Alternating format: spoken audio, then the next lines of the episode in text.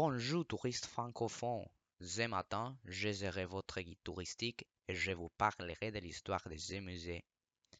En 1580, le cabildo de la ville de Buenos Aires été construit par les autorités espagnoles, et puis, en 1810, il été utilisé pour installer le premier gouvernement de la future Argentine.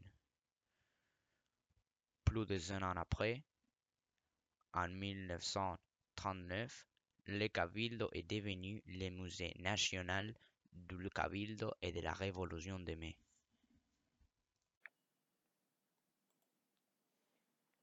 Il a ouvert pour la première fois en novembre de cette année-là, mais seulement les chambres du premier étage, parce que les autres n'étaient pas en bonne condition.